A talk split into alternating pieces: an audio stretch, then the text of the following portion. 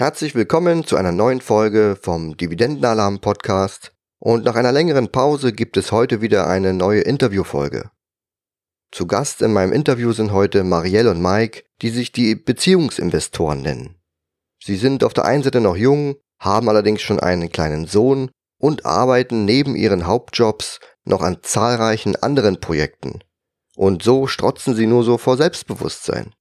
Marielle sagt zum Beispiel, ich muss mir wegen Geld keinen Druck machen.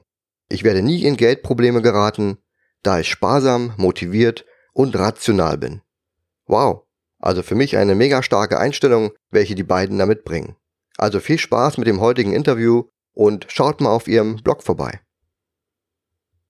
Gut, dann starten wir mal direkt ins Interview. Herzlich willkommen an Marielle und Mike, die sich ja die Beziehungsinvestoren nennen. Und wer darunter nichts versteht, Vielleicht wollt ihr beide euch einfach mal kurz vorstellen. Ja, sehr gerne. Wir sind seit 2016 mit unserem Blog online, der sich um die Themen Geld und Liebe dreht. Und das heißt, wir beschäftigen uns damit, wie man in die eigene Beziehung investieren kann und wie man mit der Beziehung in Aktien, Immobilien oder in die eigene Geldorganisation investieren kann. Genau, und vielleicht sagen wir auch noch zwei, drei Worte zu uns selbst. Also wir selbst sind seit 2010 ein Paar, haben also schon ein bisschen Beziehungserfahrung. Und ähm, wie bitte? Das hört man im Hintergrund. Nee, erzähl ruhig weiter. Ich habe nur gemeint, im Hintergrund hört man sehr gut, dass ihr beziehungserfahren seid. ja, genau, weil wir eben seit 2018 auch den kleinen Baby-Investor hier haben, der leider im Moment ein bisschen Zahnschmerzen hat und deshalb immer mal weint aber ansonsten, äh, ja, sind wir seit 2017 verheiratet und schreiben dementsprechend eben auch über Beziehungsthemen und das Investieren über kind, für Kinder und so weiter. Also ihr macht ja ganz viel. Ich kenne ja eure Projekte. Ihr habt ja einen Blog, ihr habt ein, ein Projekt, wo ihr Finanzbücher vorstellt und ihr arbeitet ja noch an ganz vielen anderen Sachen. Da können wir gerne später nochmal drauf hinausgehen. Hattet ihr denn schon früh Berührung mit dem Thema Geld? Weil euer Junior ist ja nun von Anfang an mitten dabei. Äh, tatsächlich ist es bei uns unterschiedlich. Also bei mir ist es so, dass meine Berührung mit Geld erst mit Marielle angefangen hat. Davor war es wahrscheinlich so wie bei vielen, vielen anderen Menschen auch, weder in der Schule dazu ähm, was Alltagsnahes beigebracht bekommen, noch eben zu Hause wirklich darüber geredet. Also klar, es gab irgendwie Taschengeld und man hat gespart und meine Mutter ist mit mir auch äh, zur Spaßkasse gegangen und hat da so einen Fondssparplan abgeschlossen, aber alles ohne die Produkte irgendwie zu verstehen. Und gekommen ist es dann tatsächlich erst durch Marielle, die da durch ihren Opa schon sehr früh Berührungspunkte hatte. Genau, bei mir war es nämlich so, dass meine Eltern sich eigentlich auch schon immer mit Aktien und Geld und so weiter beschäftigt haben und es bei uns auch immer ein Thema zu Hause war. Also wir wussten immer, was unsere Eltern verdienen oder was Dinge auch kosten. Ja, also unsere Eltern haben uns immer gesagt, ja, wenn ihr das haben möchtet, dafür muss man aber so und so lang sparen. Und mein Opa hat eben immer die Aktienkurse im Teletext angeguckt. Und das ist meine Erinnerung, wenn wir zu unserem Opa gekommen sind, liefen immer die Aktienkurse auf dem Fernsehen. Und er hat uns immer erzählt, dass er alle Urlaube, die sie machen, nur von Aktiengewinnen bezahlt oder von Dividenden. Und das war halt dann so auch meine Motivation, als ich mein Depot mit 18 bekommen habe. Genau, also als ich mein Depot mit 18 dann bekommen habe von meinen Eltern, war das halt auch meine Motivation, ja, dass ich so machen wollte wie mein Opa. Mhm. Also seid ihr praktisch mit allen Themen, die so das Thema äh, Geldanlage in Berührung gekommen, wie Immobilien, Aktien, also alle Assetklassen und habt dann einfach gesagt, das, was eure Großeltern äh, machen, was offensichtlich richtig ausschaut, das macht ihr dann auch, oder?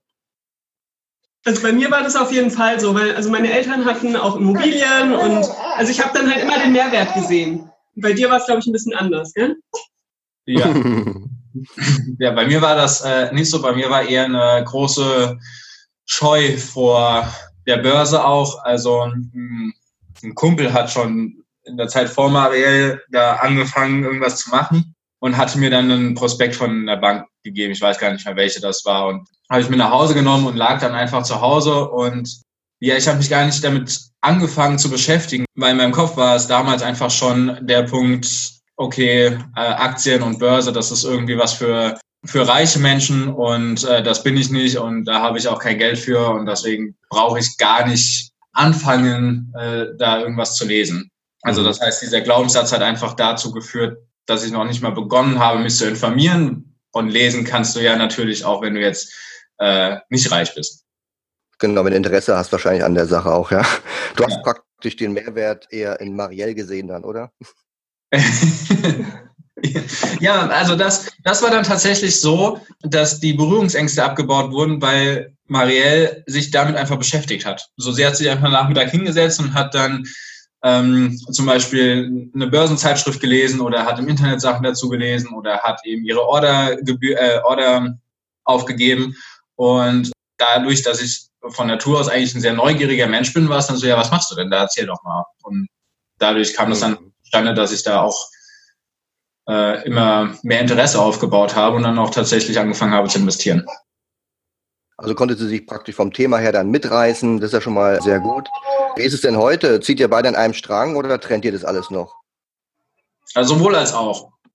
Also wir haben, wenn wir bei den Aktien bleiben, dann ist es so, dass wir ein gemeinsames Depot haben, was wir auch regelmäßig füllen und was auch mittlerweile gut angewachsen ist und wo wir auch einfach eine gemeinsame Strategie fahren. Dann ist es so, dass ich für mich noch ein Depot habe, wo äh, hauptsächlich meine ETFs drin liegen, zwei Stück, und die regelmäßig bespart werden, also jeden Monat. Und Marielle ist so ein, eine Dividendenliebhaberin, ein ganz großer Fan vom äh, Christian Röhl. Genau, und deshalb äh, habe ich noch in meinem Depot so ein paar Dividendenaktien und ganz, also was heißt ein paar? Ich habe äh, einige Depotleichen und ja, also ich lese auch immer fleißig die Dividendenadel-Sachen und ähm, kaufe dann danach so die ein oder andere Aktie neu für mein Depot. Allerdings wird es auch immer weniger, also weil wir auch immer mehr zusammen investieren, wird der Anteil einfach immer geringer, wo ich selbst was mache, ja, weil das Geld ist halt doch irgendwo begrenzt, was man investieren kann. Und ja, aber Mike okay, ist nicht so also, Fan wie ich. okay. Ähm, gibt es denn, also du hast gesagt, Dividendenaktien ist bei dir der Favorit. Ist es allgemein für euch beide ähm, Aktien oder Dividendenaktien? Und wenn ja, aus welchem Grund ist es für euch favorisierte Anlageklasse? Also für mich ist es deshalb ein Favorit, weil ich einfach kontinuierlich sehe, wie was zurückkommt. Ja? Weil ich investiere was und es kann mir relativ egal sein, wie die Aktie steigt oder fällt. Also ich gucke es mir natürlich an, aber ich kriege einfach alle Quartal oder manch, bei manchen auch nur einmal im Jahr kriege ich eine Zahlung und kann sehen, okay, das ist mehr als die Zinsen, die ich auf dem Tagesgeld dafür bekommen würde. Also es war das ein gutes Investment. Also es ist einfach motivierend, finde ich. Was die zweite Sache ist an Dividendenaktien, was ich toll finde, ist, dass man so ein Gefühl dafür bekommt, womit das Unternehmen Geld verdient.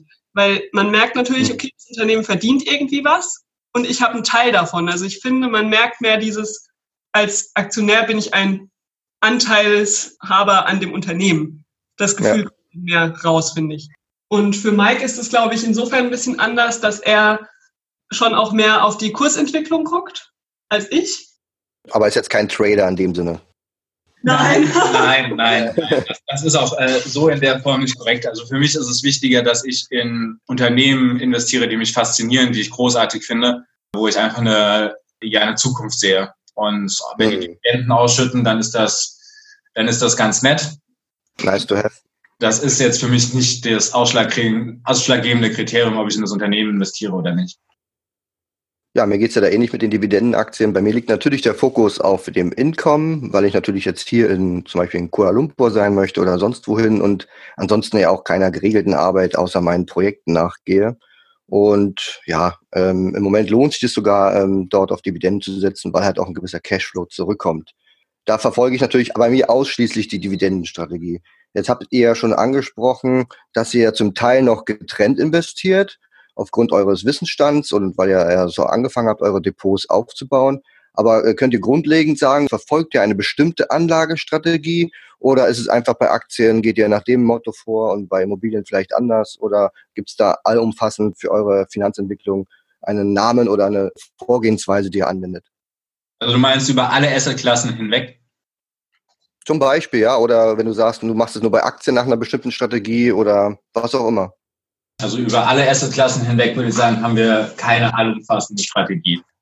Weiß ich auch gar nicht, wie sich das vereinen ließe, wenn man jetzt zum Beispiel die P2P-Kredite oder äh, Aktien und Immobilien unter einen Hut bringen will, dass man sagt, man nimmt die gleichen Bewertungskriterien. Alles dient irgendwie dem Vermögensaufbau. So, aber das würde ich jetzt nicht als Strategie bezeichnen. Aber was man vielleicht sagen kann, also wir haben beide ETFs, verschiedene, mhm. ähm, und das eben in unseren eigenen Depots, weil wir da sagen, das ist für unsere Altersvorsorge und die Altersvorsorge ist noch so weit weg, dass wir das nicht im gemeinsamen Depot haben möchten, weil wer weiß, was in 20 Jahren ist. Jetzt lieben wir uns, aber wer weiß, was in 20 Jahren ist, ja, und deshalb möchten wir einfach die Altersvorsorge getrennt haben, dass wir uns darüber nicht streiten müssen irgendwann. Deshalb ETFs in getrennten Depots und das eben langfristig, monatlich, ganz klassisch, wie man das also macht. Und dann bei den Aktien, wie wir schon gesagt haben, mein, ich mache ein paar Dividendenaktien und gemeinsam haben wir mal angefangen, nach der Lebermann-Strategie zu investieren. Mhm, okay. Ähm, die ist ja auch relativ bekannt. Wir haben das allerdings ziemlich für uns abgewandelt. Also wir haben, Mike hat das Buch gelesen und dann haben wir uns eine eigene Tabelle gebaut, um die verschiedenen Aktien zu bewerten. Ich weiß gar nicht, wie viele da inzwischen drin sind, aber es sind ziemlich viele. Und die Tabelle ist auch relativ automatisiert und wir haben dann eben wie bei Lebermann verschiedene Punkte, die vergeben werden. Und wenn eine gewisse Punktzahl erreicht wird, schauen wir uns die Aktie genauer an. Dann ist es allerdings wieder so, dass Mike dann einen Geschäftsbericht liest, mir dann davon erzählt und wir dann gemeinsam entscheiden, ob wir kaufen oder nicht. Also wir kaufen nicht einfach blind nach den Punkten. Ja? Hm. Bei Lebermann ist es ja ganz klassisch eigentlich so, nach den Punkten verkaufst du oder kaufst du. Und das machen wir nicht, weil wir gesagt haben, das ist uns zu viel Hin- und Her-Kauferei. Genau, also ganz am Anfang haben wir das probiert und haben eben gesagt, nee, also ständig kauft man und verkauft man, macht irgendwie keinen Sinn. Aber das benutzen wir so als Basis, ja. Und das ist auch gut für uns, haben wir gesagt, weil wir damit das ganze Screening eben so ein bisschen automatisiert haben und gesagt haben, okay, wir haben ein Auswahlkriterium, nachdem wir überhaupt dann schauen, welche Unternehmen wir uns genauer anschauen, wo wir uns das Geschäftsmodell anschauen und so weiter. Weil man kann ja nicht jede der Tausenden von Aktien im Blick haben. Das kann man nicht, das ist richtig. Ja. Also ist bei euch praktisch eine Mischung aus äh, Kriterien wie bei Levermann. Das heißt, ihr habt dort ähm, Kriterien übernommen, aber auch eigene hinzugefügt. Genau. Und dazu vom Christian die Dividendenadelkriterien. Die sind ja eigentlich ziemlich äh, simpel und auch qualitativ. Die kann man natürlich sehr gut auswählen. Wobei beim Christian ist ja der Ansatz, er kauft ja dann einmal im Jahr, beziehungsweise schichtet er sein Depot einmal im Jahr um. Macht ihr das auch? Also ich habe 2018 das das erste Mal gemacht und habe mir dann eben Aktien aus seiner Liste da rausgesucht und jetzt dieses Jahr, ich habe nicht umgeschichtet, ich habe zwei, ich habe, glaube ich, mich damals auch für zehn Stück entschieden und zwei davon habe ich jetzt verkauft. Bei drei habe ich aufgestockt und die anderen bleiben einfach so liegen. Und dann habe ich jetzt noch neue dieses Jahr dazugenommen. Also ich habe es nicht 100% so gemacht, wie er das macht, sondern habe es auch für Nein. mich abgewandelt, wie es für, sich für mich richtig angefühlt hat. Ja, das ist ja wichtig, gerade bei Anlagestrategien, dass man seinen eigenen Weg findet und nicht nur genau. eins zu eins irgendwie Warren Buffett hinterher rennt. Der macht ja auch nicht alles nur positiv. Ja, vor allem, ähm, dass man auch dahinter stehen kann. Also ich glaube, wenn man das nicht für sich selbst ein bisschen abwandelt und sagt, so ist es für mich gut und so kann ich das mhm. nachvollziehen und kann eben dahinter stehen, auch in schlechten Zeiten. Deshalb ist es, glaube ich, wichtig, sich damit zu beschäftigen und seine eigenen Kriterien so ein bisschen zu entwickeln. Klar kann das sehr orientiert sein an der Strategie von jemand anderem, aber ich glaube, wenn man sich tiefergehend damit beschäftigt, entwickelt man fast automatisch immer so ein bisschen eigene Kriterien und passt es dann für mhm. sich an. Den individuellen Weg dann praktisch. Wenn ihr dort sagt, da gibt es eine Liste mit zehn und ihr guckt euch jetzt mal zum Beispiel die Dividendenadelliste an und dann sind jetzt zwei, drei Aktien, wie du sagst, die dort ähm, irgendwie rausfallen, besprecht ihr das dann nur zusammen, wenn das in eurem gemeinsamen Depot liegt und wenn es jetzt eine Aktie ist, die in deinem privaten Depot oder im eigenen Depot ist, Marielle, äh, machst du dann, die, triffst du die Entscheidung selber oder wie muss ich mir das vorstellen? Also wir sprechen eigentlich inzwischen über jedes Investment, auch wenn es mein alleiniges ist. Wobei ich mhm. schon sagen würde, dass ich die Entscheidung, wenn es dann an meine Aktien geht, alleine treffe. Aber trotzdem ist sie natürlich von Mike beeinflusst. Ja, also ich habe zum Beispiel da die ganze Auswertung gemacht, habe mir meine ganzen Kriterien noch dazu genommen. Und als ich dann meine Shortlist hatte, habe ich die Mike wiederum erzählt, habe ihn gefragt, was denkt er dazu. Und dann hat er mir natürlich seine Meinung gesagt und das beeinflusst dann nochmal meine Entscheidung. Aber ich darf die Entscheidung natürlich selbst treffen, ist ja auch mein Geld. Wobei meine Meinung aussieht, dass ich ein paar Fragen stelle. Genau. Er stellt dann meine Sachen in Frage. Und wenn du es gut verargumentieren kannst, dann hast du ja auch alles richtig gemacht bei deiner Entscheidungsfindung. Genau, und wenn sie ins Stocken kommt, dann weiß sie halt auch, ja, okay, vielleicht war das jetzt nicht so ganz toll. Okay. Jetzt äh, höre ich so raus, ihr seid jetzt nicht speziell auf Income-Investments ausgelegt. Also ihr habt sicherlich ein paar Dividendenaktien, aber auch ETFs und Immobilien habt ihr, glaube ich, auch. Aber die finanzielle Freiheit erreicht man ja umso eher, je eher man seinen Cashflow generiert aus passiven Einkommensquellen. Wisst ihr ungefähr, wie lange es bei euch dauert, bis ihr sagen könnt, okay, wir haben uns so positioniert, dass wir, sage ich jetzt mal, die finanzielle Freiheit auch aktiv leben können? Also dass ihr sagen könnt, äh, wir können uns rein theoretisch auch zurücklehnen. Wisst ihr ungefähr, wann das sein soll? Habt ihr soweit hochgerechnet? Nein, wir haben nicht so weit hochgerechnet. Das äh, wäre vielleicht mal eine ganz gute Sache, das zu tun, um mal eine Perspektive zu haben. Aber tatsächlich sagen wir, wir haben die Projekte, an denen wir arbeiten und die machen uns Spaß. Und was wir ja in den letzten Jahren jetzt äh, schon immer mehr geschafft haben, ist äh, immer größere Auszeiten von den, also von unserem Angestelltenverhältnis zu nehmen und ähm, was soll ich noch sagen? Ach so, und die Arbeitszeit auch zu reduzieren. Mhm. Also das ist einfach, ich weiß nicht, also wir sagen nicht, wir arbeiten auf den Punkt X hin und dann geht's von äh, 0 auf 100 oder von 100 auf 0, je nachdem, wie man das jetzt sieht, sondern wir arbeiten quasi jedes Jahr oder jeden Monat daran, irgendwie dem ganzen Schritt näher zu kommen und auch den Lebensstil, der irgendwie damit verbunden ist, mehr umzusetzen.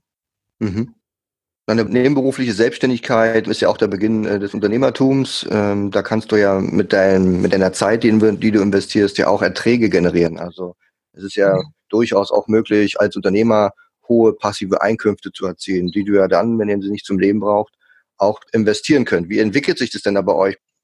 Also ich würde sagen, im Moment ist weiterhin so, dass unsere Jobs noch die wichtigste Einkommensquelle sind. Also es ist auf keinen Fall so, dass wir von unseren Nebenprojekten schon leben könnten. Mhm. Ähm, was wir halt, wir berechnen immer, wie viel von unseren passiven Einnahmen, die wir schon haben, was eben Dividendeneinkünfte sind, so ein paar kleinere Einkünfte aus unseren, aus unserem Blog, unseren anderen Projekten wie den besten Finanzbüchern, also die ganzen in Anführungszeichen passiven Einnahmen, da steckt natürlich auch viel Arbeit dahinter. Wie, also wie viel von unseren gesamten Ausgaben, die wir ja auch tracken, können wir durch diese Einnahmen decken? Das ist, tracken wir schon da ist es tatsächlich schon auch so gewesen, dass letztes Jahr aufgrund ein paar guter Aktienverkäufe mit viel Gewinn ich bei tatsächlich 100 Prozent gewesen wäre für meine Ausgaben. Also theoretisch hätte ich gar nicht arbeiten müssen letztes Jahr. Also nicht in meinem Angestelltenjob. Mhm. Und Mike war bei, glaube ich, 8 Prozent oder so letztes Jahr. Das heißt, das ist natürlich total motivierend, ja. Also, weil ich einfach weiß, okay, ich hätte letztes Jahr einfach zu Hause bleiben können, nur in unseren Sachen was machen können. Und hätte trotzdem keinen Minus gemacht insgesamt. Und vor allem kann ich halt die ganzen Überschüsse, alles, was ich dann letztes Jahr zusätzlich eingenommen habe, einfach direkt wieder investieren. Was halt nicht so ist, ist es noch nicht kontinuierlich, sondern das war jetzt Gewinne aus Aktienverkäufen war da der große Treiber. Mhm. Und es müssten natürlich aus Dividenden kommen oder eben aus den Unternehmen, wie du schon sagst, damit es wirkliche finanzielle Freiheit ist. Jetzt sagst du, das letzte Jahr lief super gut, 100 Prozent. Also da würde ich mich ja sofort anschließen. Ähm, bei Mike lief es ja, bei, bei Mike lief's ja offenbar nicht so gut, habe ich schon rausgehört. Naja, es lief besser als in dem Jahr davor. ja, das ist auch schon mal gut, eine positive Entwicklung. Woran lag's? Äh, was war gut? Also hast du verkauft, weil, weil eigentlich weiß ja jeder, 2018 war jetzt kein gutes Börsenjahr. Hast du die Gewinne einfach nur realisiert oder äh, hast du wirklich outperformed, indem du irgendwie auf gegensätzliche Sachen gesetzt hast? Also das, so ganz stimmt das ja nicht. ähm, 2018 war ungefähr bis zum 16., 17. Januar gut. Ach so, und dann hast du ja alles in Cash gemacht. So.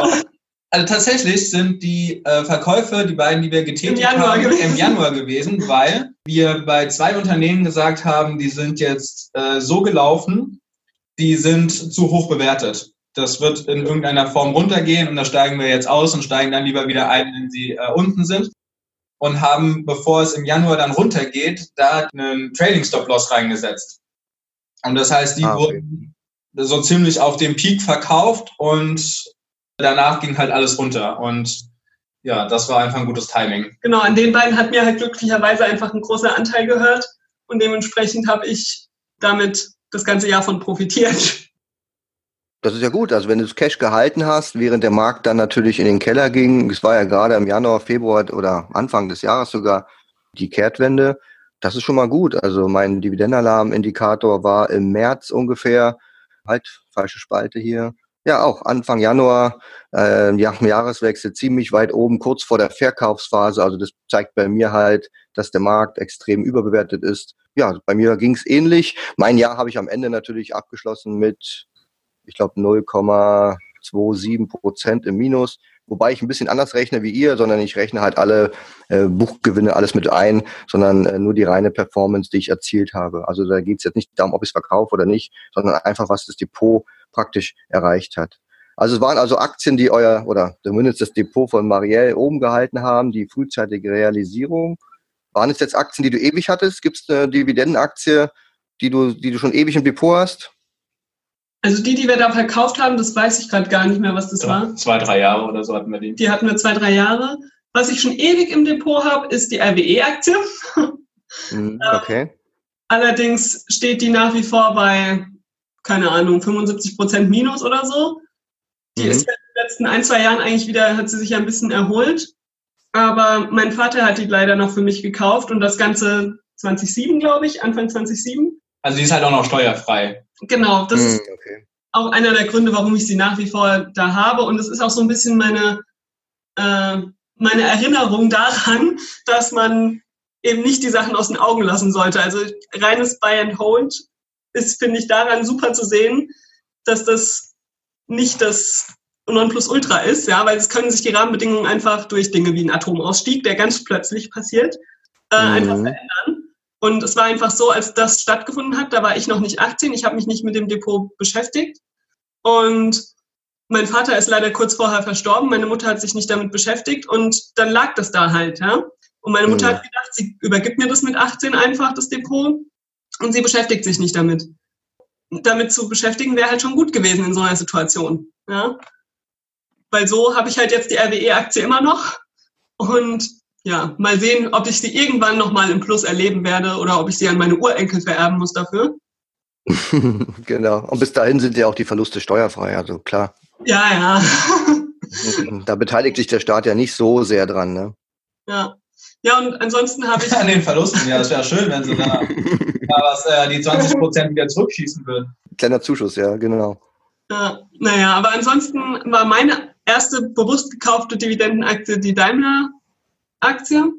Mhm. Und die habe ich inzwischen auch zwei, dreimal verkauft, wieder gekauft, äh, jeweils dann mit Gewinn. Im Moment steht sie relativ mit relativ hohem Verlust in meinem Depot. Jetzt habe ich sie nämlich auch schon wieder so zwei, drei Jahre und in den letzten zwei, drei Jahren lief es ja da nicht so toll. Aber ich freue mich jedes Jahr über die Dividende. Die kommt auch immer relativ um meinen Geburtstag rum. Das ist immer schön. Und äh, die werde ich wahrscheinlich auch einfach noch ein bisschen behalten, auch wenn Mike immer sagt, äh, Autoaktien. Deutsch, deutsche Autoaktien. Bräuchte ich deutsche nicht. Auto. Ja, äh, so ein bisschen Homebias ist ja auf jeden Fall dabei mit RWE und Daimler. Habt ihr überwiegend deutsche Aktien? Kann man so ein Verhältnis sagen? Oder ist also unser gemeinsamen Depot nicht. Unser gemeinsames Depot besteht aus US-Aktien und deutschen Aktien. Wir haben auch äh, eigentlich Aktien aus aller Welt irgendwie auf der Liste, aber die haben es noch nicht reingeschafft. Und ich selbst habe im Depot ja nur die beiden ETF. Und das ist einmal ein ETF auf die Dividendenaristokraten in den USA und dann ein mhm. ETF auf die Welt einfach. Nee, stimmt gar nicht, auf die Emerging Markets. Auf die Welt einfach, einfach auf die ganze Welt, einfach einmal drüber. Welt hat unser Baby. Nein, ich habe Emerging Markets und den Aristokraten aus den USA. Okay, äh, da hast du also auch schon dividendenlastig in deinem Depot, wobei ich schon irgendwie rausgehört habe, Dividenden ist jetzt für dich jetzt nicht so äh, das Nonplusultra. Was ist denn für dich da so die Pro und Kontras für, für Dividendenaktien? Also für einen Vermögensaufbau, für den aktiven Vermögensaufbau nehme ich halt keine Dividenden, sondern da bin ich an dem Unternehmen interessiert und da bin ich der Meinung, dass ein gut laufendes Unternehmen die Gewinne besser hochfahren kann, als ich das privat tun kann. Einfach weil sie da viel mehr Know-how und Power hinten dran haben. Aber wie Marielle ja vorhin schon gesagt hat, ETF dient dann eher für eine kontinuierliche Altersvorsorge. Mhm. Und da meine, mein Alter in Anführungsstrichen nicht mit 65 beginnen soll, macht es da an der Stelle einfach Sinn. Mhm. Habt ihr grundsätzlich ein Ziel, wo ihr sagt, also bis zu dem Alter hätten wir gerne irgendein finanzielles Ziel, ob es nun Freiheit oder Unabhängigkeit oder wie auch immer heißt? Habt ihr da irgendeine Jahreszahl oder Alters, Altersgrenze, wo ihr sagt, da wäre schon nice? Für mich ist es 35. Also das heißt 2022. Naja, haben wir ja bald, ne? Oh je, das ist nicht mehr lange. Nee. ja, ja, aber gut, ich meine, äh, lieber, lieber ein, ein, herausforderndes Ziel, was du dann vielleicht um ein, zwei Jahre verschiebst, als wenn du von vornherein sagst, also mit 60 will ich es geschafft haben. Ja, dann hast du natürlich viel, viel weniger Energie da reingepackt. Ne? Also wir wollen es auf jeden Fall vor 60 geschafft haben. ja, Mike wird es schon vor, vor dir anscheinend schaffen. Ja, mein erstes Ziel war ja, mit meinem Vater in Rente zu gehen. das wäre auch cool gewesen, ja. Aber das, das schaffe ich leider nicht mehr, weil der geht in einem Jahr in Rente. Das, äh, also da müsste jetzt schon noch was Außerordentliches passieren. Aber wer weiß. Na, vielleicht kannst du ihn dazu animieren, einfach noch ein paar Jahre ranzuhängen. Ich glaube nicht. ähm, ihr hattet vorhin einmal Leverman und einmal die Dividendenabelkriterien genannt. Habt ihr so bestimmte Kennzahlen, auf die ihr schaut, die euch wichtig sind? Also Dividenden-Kennzahlen ähm, und Historien sind wahrscheinlich für euch jetzt nicht so speziell. Aber gibt es da andere Punkte, auf die ihr schaut, die bei Unternehmen einfach stimmen müssen? Also worauf wir zum Beispiel gucken, ist, wie die Eigenkapitalrendite aussieht. Dann haben wir die EBIT-Marge drin.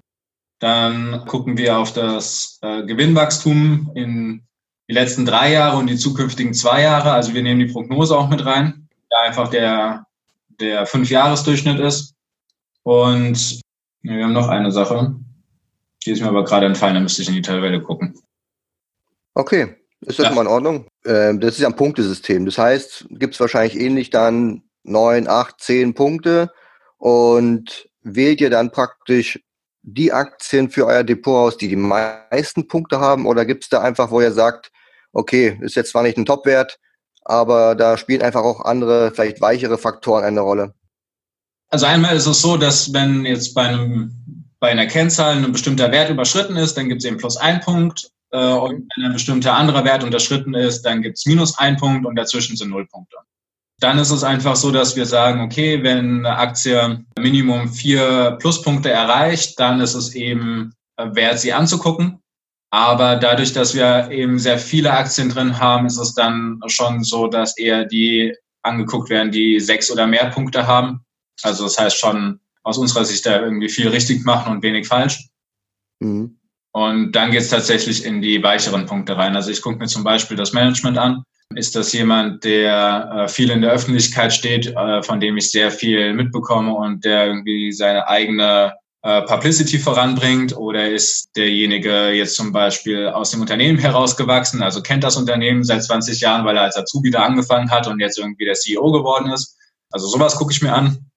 Mhm. Gucke ich mir an, was, äh, was das Geschäftsmodell ist. Oder ich überlege, wo in meinem Leben ich selbst die Produkte verwende und wie das in meinem Bekannten- und Freundeskreis aussieht. Das ist natürlich stark verzerrt, aber es gibt schon mal ein ähm, Gefühl dafür, wie, wie relevant die Produkte denn sein können.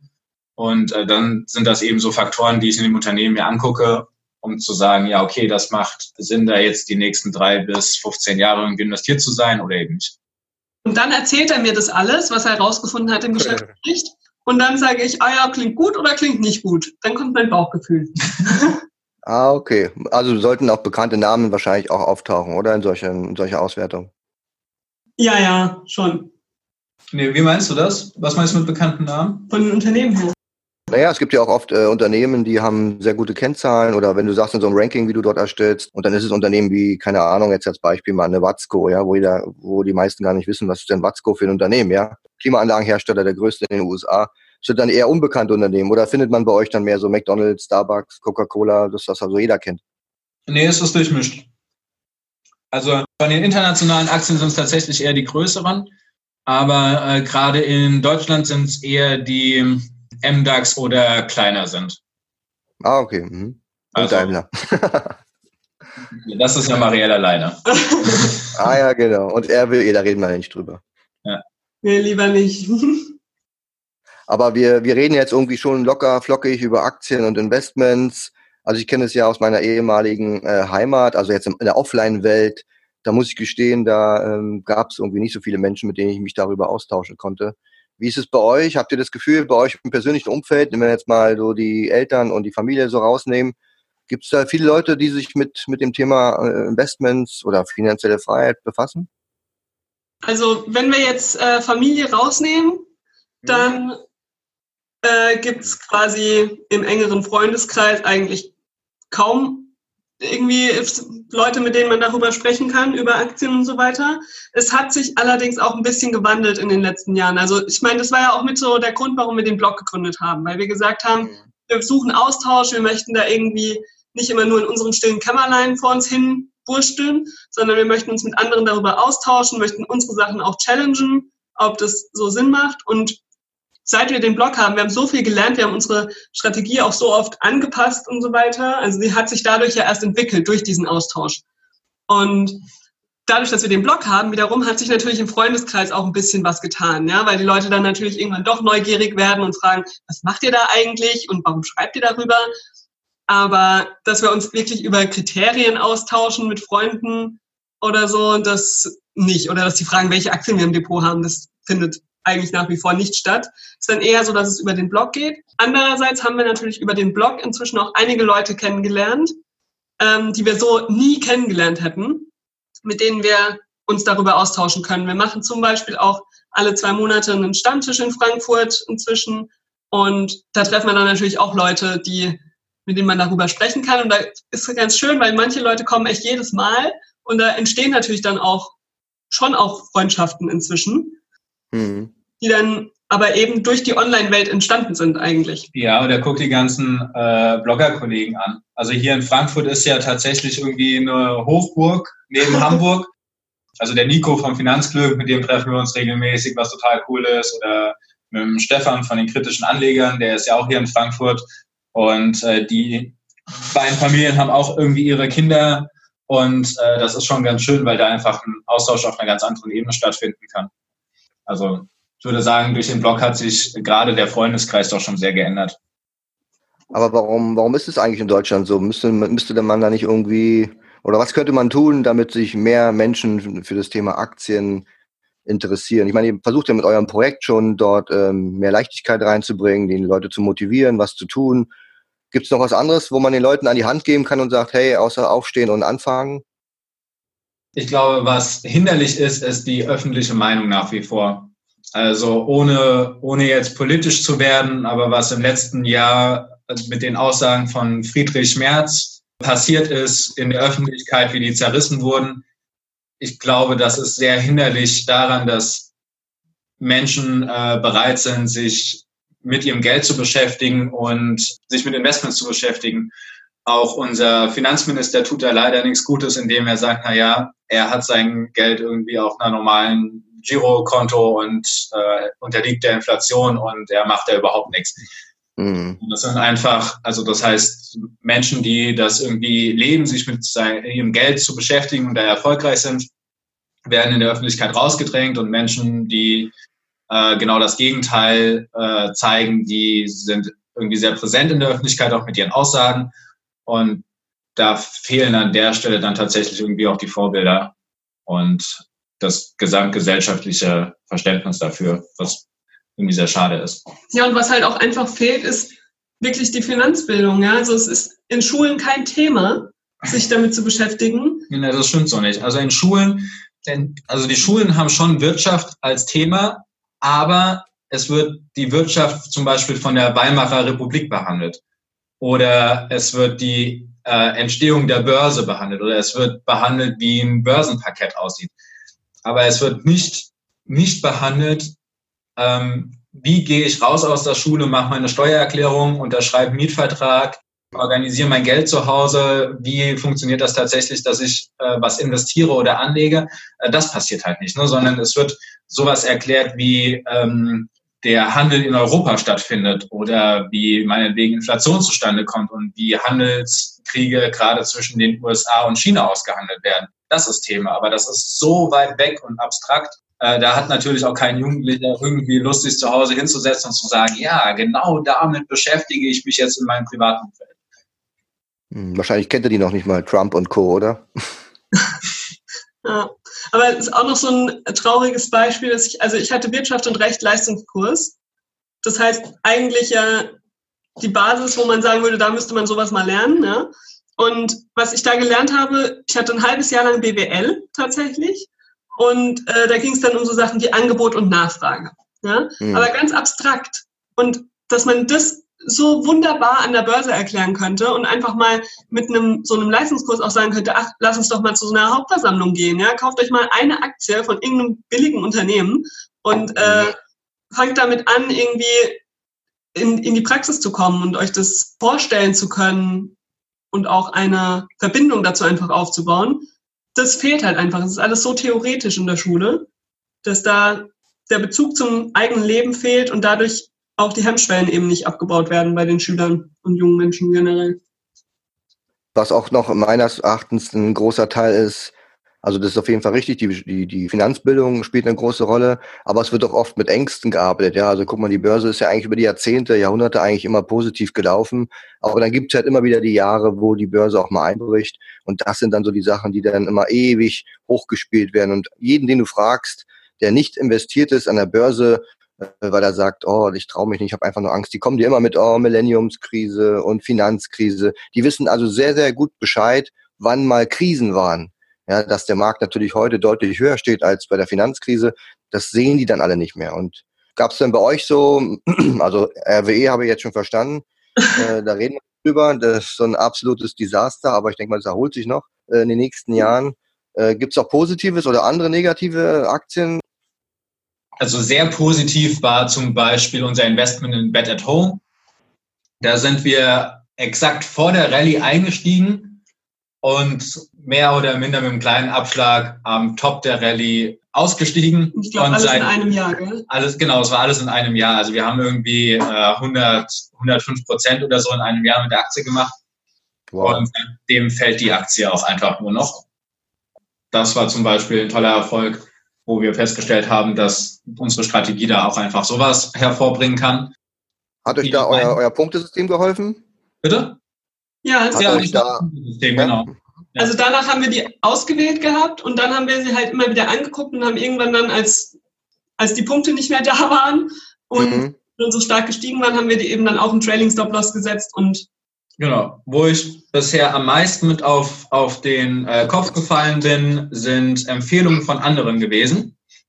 Mhm. Äh, zum Beispiel Singulus. Ich war noch sehr unbedarft und äh, habe dann äh, ja tatsächlich auf die Empfehlung gehört, ja, das ist ein gutes regionales Unternehmen, die, die äh, machen das wieder und so. Aber das ging auch einfach in den freien Fall über.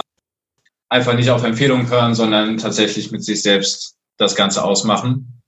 Mhm, also Börsenbriefe oder dieses Ganze, was ja in Social Medien jeden Tag umgeht. Ja? Ja, also ich verstehe es auch nicht zum Beispiel in den ganzen Börsengruppen, wenn dann immer gefragt wird, ja, was empfiehlt ihr mir gerade zum Kauf und so weiter. Äh, Finde ich persönlich sehr schwierig, weil ich festgestellt habe, dass ich hinter meinem Investment stehen muss und selbst die Entscheidung getroffen haben muss. Und dann bin ich nämlich auch bereit, mich weiter damit zu beschäftigen und zu sagen, okay, jetzt ist es nicht mehr so, also jetzt hat sich die Situation so verändert, äh, wie zu dem Zeitpunkt zu meinem Investment, dass ich sage, okay, jetzt mhm. muss ich aussteigen. Das macht am meisten Sinn, ja, genau. Also die, die, die Auswahl und Herangehensweise muss am besten von sich selbst kommen. Man kann sich sicherlich Ideen holen, Kriterien, Strategien, Ansätze, aber Entscheidungsfindung muss eigentlich immer von einem selbst kommen. Da kann man auch ruhig, äh, nachts ruhig schlafen. Genau. Auch wenn es 50 Prozent runtergeht. Wenn ich die Entscheidung getroffen habe, äh, das Unternehmen, das gucke ich mir an und ich setze zum Beispiel Ziele oder Kriterien, also meinetwegen, ich gucke mir ein Unternehmen an und sage, ja, so das Geschäftsmodell passt für mich, die Herangehensweise passt für mich, das sieht alles ganz gut aus. Das und das sind die Prognosen von dem Unternehmen. Und dann nehme ich die Prognosen raus und sage, okay, das sind dann die Deadlines für das Unternehmen, sich zu beweisen, dass das auch funktioniert, dass sie ihre Versprechen, ihre, ihre, ihre Zukunftsstellung einhalten können. Und wenn sie das nicht können, dann ist für mich auch der Zeitpunkt, okay, das schaffen sie wohl nicht. Vor allen Dingen in dem Moment, wenn so fadenscheinige Begründungen wie im Sommer 2018 kommen, ja, das Wetter war zu heiß äh, und deswegen ist unser Umsatz um 30 Prozent eingebrochen. Mm, okay. Wie trackst du das? Äh, hast du da so eine Art Tagebuch, wo ihr sowas aufschreibt? Also ich habe sowas äh, bei mir im Outlook einfach nur, indem ich mir einfach zu bestimmten Aktien bestimmte Sachen, wie du gerade genannt hast, News oder irgendwelche Hinweise, mir einfach in einen Ordner ablege und dann kann ich sie dort einfach ähm, schnell wieder, wieder finden. Äh, macht ihr sowas auch, dass du sagst, äh, die haben vor einem halben Jahr mal gesagt, dass sie das und das machen wollen und ist es denn nun eingetreten oder nicht? Äh, ich habe es tatsächlich noch äh, in einem einfachen Notizbuch stehen, solche Sachen. Aber wahrscheinlich wäre das über Outlook ähm, oder über einen Kalender äh, eine Verbesserung. Ja, irgendwas, wo man natürlich elektronisch einfach schnell und äh, durchsuchen kann. Aber wenn du Zeit hast und da dich einfach durch deine 500 Seiten blätterst, ist ja auch okay. Also. Das ist natürlich auch okay, aber es ist äh, viel angenehmer, einfach einen Ping zu bekommen und zu sagen, hier, so das halbe Jahr ist vorbei, ist das jetzt eingetreten, was Sie gesagt haben. Zum Beispiel, ja, ja, genau. Das, da hast du recht. Also ihr seid ja noch äh, verhältnismäßig jung, sage ich jetzt mal, als alter 42-Jähriger. Ähm, mhm. Was ich immer gerne, was ich immer gerne wissen würde wollen, jetzt müsstet ihr trotzdem zurück in die Vergangenheit mal gehen und euch selbst besuchen. Würdet ihr euch irgendwie einen Tipp geben, was ihr, also um praktisch den Weg abzukürzen, oder gibt es da eigentlich nicht viel zu sagen, sondern einfach äh, den Weg gehen, wie ihr gegangen seid? Also für mich ist es so, dass ich äh, tatsächlich mich einfach hätte viel früher damit beschäftigen sollen. Also ich hätte gerne viel früher ähm, das Interesse geweckt bekommen. Wenn man in so seiner Blase drin ist und das nicht kennt und eine Scheu davon hat und von seinem Umfeld beigebracht bekommt, dass sind davon, also dann entwickelt man jetzt auch nicht so, oder dann habe ich zumindest jetzt nicht wirklich entwickelt, jetzt, jetzt gehe ich da rein, weil einfach auch ganz viele andere Sachen da waren, die mein Interesse geweckt haben. Und da wäre es einfach schön gewesen, ja direkt mit 16, 17 oder schon die Möglichkeit zu haben, da Neugier aufzubauen, mich in die Themen reinzuarbeiten. So wie bei Marielle ja praktisch durch die Großeltern, ne? Ja, genau sowas. Also ob das jetzt über die Familie gekommen wäre, über Freunde oder über die Schule, das wäre mir eigentlich egal gewesen. Aber genau sowas. Ich muss für mich sagen, ich habe ja, wie gesagt, sehr früh damit angefangen. Das heißt, ich kann mir jetzt nicht äh, selbst empfehlen, früher noch anzufangen. Ich glaube, das wäre nicht möglich. Aber bei mir ist es eher so, dass ich sagen muss, ich hätte mir oder ich müsste mir nicht so viel Druck machen, wie ich es mir oft gemacht habe. Also ich habe zum Beispiel dann nach dem Abi direkt gesagt, ja, ich mache ein duales Studium, ich mache keinen, ich studiere nicht einfach so BWL, weil dann verdiene ich ja nichts, dann bin ich einer von tausend BWLern. Ähm, das zum Beispiel oder dass ich dann immer gesagt habe, ja, ich muss auf jeden Fall nach, ich habe dann noch ein Masterstudium gemacht, ich muss nebenher auf jeden Fall immer was arbeiten, es muss immer Geld reinkommen. Da einfach mit weniger Druck ranzugehen und zu sagen, naja, äh, man kann auch mal ein halbes Jahr lang von den Ersparnissen leben oder so. Also für mich ist es ganz schlimm, meine Ersparnisse anzurühren, nach wie vor. Also da muss ich mich echt überwinden und da einfach mehr Lockerheit. Das ist, was ich mir raten würde, weil ich finde, wenn man gut ausgebildet ist und sich engagiert ist, sich damit beschäftigt und so weiter, dann kommt auch immer irgendwoher Geld. Aber das ist was, was ich erst lernen musste, ja, dass man eben auch über andere Wege Geld verdienen kann als über den klassischen Weg und man nicht immer den Ansprüchen von allen anderen genügen muss und das so machen muss, wie das eben vorgesehen ist. Ja, vor allem auch deine Definition von Sicherheit. Ja. Also da haben wir uns neulich erst drüber unterhalten, äh, dass die Definition von Sicherheit weg von dem Vermögen auf dem Konto hin zu, was sind denn eigentlich die Fähigkeiten und Fertigkeiten, die ich besitze und wie ich die einsetzen kann. Und mittlerweile eben an den Punkt zu kommen, okay, ich kann die, die, die, die, die Sachen und es ist eigentlich auch egal, wo auf der Welt äh, ich die einsetze, weil sie werden irgendwie gebraucht. Und mhm. das deutlich mehr Sicherheit gibt als äh, meinetwegen jetzt 100.000 Euro auf dem Konto. Na, also es kann irgendeine Krise kommen, es kann eine Enteignung kommen, es kann sonst irgendwas passieren. Und dann mhm. ist das Geld einfach weg und damit auch die Sicherheit. Aber die Fähigkeiten, die ich jetzt erstmal besitze, äh, die werden nicht so schnell weg sein, beziehungsweise es müsste mit mir körperlich in Sachen Unfall, Krankheit oder irgendwas sehr Dramatisches passieren, dass das weggeht. Und dann werden diese Probleme auch einfach wieder größer. Genau, also wenn du die Möglichkeiten hast, einfach Sachen zu erschaffen durch, durch Arbeit, durch dein Wissen, dann hast du, denke ich mal, die wichtigsten Voraussetzungen erfüllt. Jetzt seid ihr an so vielen Projekten dran. Wie sieht denn das jetzt mal bei euren Projekten oder auch bei euren äh, Vermögensanlagen? Wie seht ihr euch da auf, mit Blick auf die nächsten fünf bis zehn Jahre? Wir möchten auf jeden Fall finanziell frei werden, zudem gerade, dass wir unsere Zeit frei einteilen können, dass wir durch die Welt reisen können, so wie ihr das gerade macht, und eben einfach unseren Alltag so gestalten können, wie wir das möchten und viel Zeit mit unserem Nachwuchs einfach verbringen können. Das ist auf jeden Fall das Ziel. Oder? Möchtest du was ergänzen? Ja, das ist allgemein zuerst die Frage, ob du konkrete Sachen wissen willst. Aber also für mich Nein, ist nur was euch, was euch nur einfällt, wenn ihr sagt, in den nächsten fünf Jahren haben wir das und das Ziel. Ähm, Ziele muss man sich in der Regel, oder sollte man sich zumindest immer setzen. Das, äh, hast du ja vorhin selber gesagt, in 2000, was war das, 22, willst du ja einen gewissen Grad an finanzieller Freiheit erreicht haben. Dazu gehört natürlich auch, dass dein, dein Online-Business natürlich oder überhaupt euer Business weiter wächst. Ne? Genau, also ein ganz großes Ziel äh, für mich oder auch uns ist, dass wir äh, die Finanzbildung in Deutschland vorantreiben. Da haben wir jetzt zum Beispiel das Projekt Senkrechtdenker ins Leben gerufen, was auch deutlich professioneller direkt angegangen wird, als wir das mit den Beziehungsinvestoren äh, gemacht haben oder auch äh, machen. Da wird sich dann jetzt einfach in den nächsten Monaten zeigen, ob sich die ambitionierten Sachen, die wir da in den nächsten fünf bis zehn Jahren vorhaben, dann auch umsetzen lassen, ob da ähm, ja zum Beispiel sowas wie der Bedarf und die Zahlungsbereitschaft vorhanden ist. Und wen sprecht ihr da an beim Thema äh, Senkrechtstarter? Was ist Senkrechtdenker. Senkrechtdenker. Ach so, Entschuldigung. Ja. Aber Senkrechtstarter klingt natürlich auch mega cool, aber okay. Genau, aber es ist, es ist eine Kombination von Senkrechtstarter und Querdenker. Das meine ich doch. Ne? So. äh, angesprochen äh, sind momentan diejenigen, die gerade aus der Schule rauskommen, aus der Ausbildung und ins Berufsleben einsteigen, also quasi das erste Geld verdienen, äh, in der ersten eigenen Wohnung leben und jetzt sich mit diesen ganzen Finanzdingen auseinandersetzen müssen. Sie haben gar keine andere Wahl mehr, als sich mit dem Mietvertrag auseinanderzusetzen. Und wir halt sagen, das ist der Punkt, wo es noch völlig egal ist, wie viel Geld ich auf dem Konto habe äh, oder wie viel ich verdiene, sondern das äh, zukünftige Vermögen zu einem enorm großen Anteil davon abhängt, wie ich mit dem mir zur Verfügung stehenden Geld umgehe. Und wenn diese Zielgruppe die äh, finanzielle Bildung eben erfährt, dann hat sie da die Möglichkeit, eben raus aus dieser Schuldenfalle oder gar nicht erst reinzugehen, sondern direkt in den Vermögensaufbau reinzugehen. Dann auch ähm, wesentlich unabhängiger im zukünftigen Leben Entscheidungen treffen zu können. Da setzt ihr ja genau bei den Menschen an, ähm, wie Marielle ja auch schon äh, erfahren durfte, in jungen Jahren schon mit dem Thema Berührung zu haben. Habt ihr vielleicht noch einen Tipp für, für eher ältere Semester? Sagen wir mal, wie ich jetzt 42 plus, die immer das Gefühl haben, der Zug ist schon abgefahren, es bringt nichts mehr. Also der Zug ist abgefahren, ich weiß es nicht. Wir haben mittlerweile eine Lebenserwartung von äh, 100 Jahren irgendwie.